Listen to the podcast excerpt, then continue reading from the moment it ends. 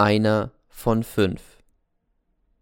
Ich putz mir gerade die Zähne, als meine Hausfrau erscheint. Es ist ein Schüler draußen, der Sie sprechen möchte. Einen Moment. Die Hausfrau geht und ich ziehe meinen Morgenrock an. Ein Schüler?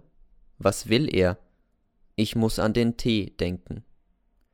Den Morgenrock habe ich zu Weihnachten bekommen, von meinen Eltern. Sie sagten schon immer, du kannst doch nicht ohne Morgenrock leben. Er ist grün und lila. Meine Eltern haben keinen Farbensinn. Es klopft. Herein. Der Schüler tritt ein und verbeugt sich. Ich erkenne ihn nicht sogleich. Richtig, das ist der eine B. Ich hatte fünf Bs in der Klasse, aber dieser B fiel mir am wenigsten auf. Was will er? Wie kommt es, dass er draußen nicht mitmarschiert? Herr Lehrer, beginnt er, ich habe es mir lange überlegt, ob es vielleicht wichtig ist. Ich glaube, ich muss es sagen. Was? Es hat mir keine Ruhe gelassen, die Sache mit dem Kompass. Kompass? Ja, ich habe es nämlich in der Zeitung gelesen, dass bei dem toten N ein Kompass gefunden worden ist, von dem niemand weiß, wem er gehört. Na und? Ich weiß, wer den Kompass verloren hat. Wer? Der Tee. Der Tee? durchzuckt es mich. Schwimmst du wieder heran? Taucht dein Kopf aus den finsteren Wassern auf? Siehst du das Netz? Er schwimmt, er schwimmt. Woher weißt du es, dass der Kompass dem Tee gehört? frage ich den B und befleißige mich gleichgültig zu scheinen. Weil er ihn überall gesucht hat, wir schliefen nämlich im selben Zelt. Du willst doch nicht sagen, dass der Tee mit dem Mord irgendwas zu tun hat. Er schweigt und blickt in die Ecke. Ja, er will es sagen. Du traust das dem Tee zu? Er sieht mich groß an, fast erstaunt. Ich traue jedem alles zu, sagt er. Aber doch nicht einen Mord. Warum nicht? Er lächelt. Nein, nicht spöttisch, eher traurig. Aber warum hätte denn der T den N ermorden sollen? Warum? Es fehlt doch jedes Motiv. Der T sagte immer, der N sei sehr dumm. Aber das wäre doch noch kein Grund. Das noch nicht, aber wissen Sie, Herr Lehrer, der T ist entsetzlich wissbegierig.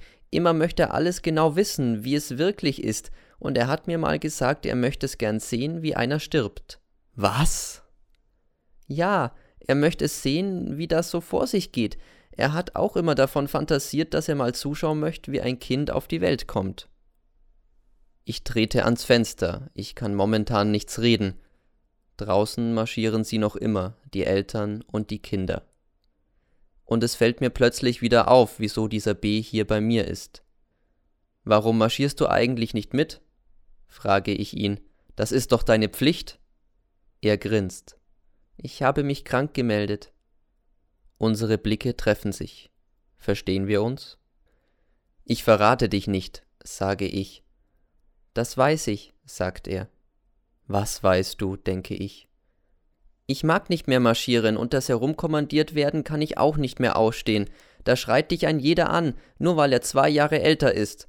Und dann die faden Ansprachen, immer dasselbe, lauter Blödsinn. Ich muss lächeln. Hoffentlich bist du der Einzige in der Klasse, der so denkt. Oh nein, wir sind schon zu viert. Zu viert? Schon? Und seit wann? Erinnern Sie sich, Herr Lehrer, wie Sie damals die Sache über die Neger gesagt haben, noch im Frühjahr vor unserem Zeltlager?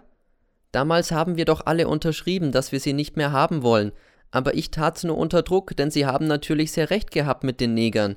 Und dann allmählich fand ich noch drei, die auch so dachten. Wer sind die drei?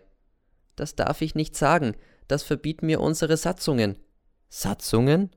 Ja, wir haben nämlich einen Club gegründet. Jetzt sind noch zwei dazugekommen, aber das sind keine Schüler. Der eine ist Bäckerlehrling und der andere ein Laufbursch. Einen Club? Wir kommen wöchentlich zusammen und lesen alles, was verboten ist. Aha. Wie sagte Julius Cäsar? Sie lesen heimlich alles, aber nur, um es verspotten zu können. Ihr Ideal ist der Hohn, es kommen kalte Zeiten. Und ich frage den B, und dann sitzt ihr beieinander in eurem Club und spöttelt über alles, was? Oho, Spötteln ist bei uns streng verboten nach Paragraph 3. Es gibt schon solche, die immer alles verhöhnen, zum Beispiel der Tee, aber wir sind nicht so, wir kommen zusammen und besprechen dann alles, was wir gelesen haben. Und? Und dann reden wir halt, wie es sein sollte auf der Welt. Ich horche auf. Wie es sein sollte? Ich sehe den B an und es fällt mir der Z ein. Er sagte zum Präsidenten, der Herr Lehrer sagt immer nur, wie es auf der Welt sein sollte und nie, wie es wirklich ist. Und ich sehe den T. Was sagte Eva in der Verhandlung?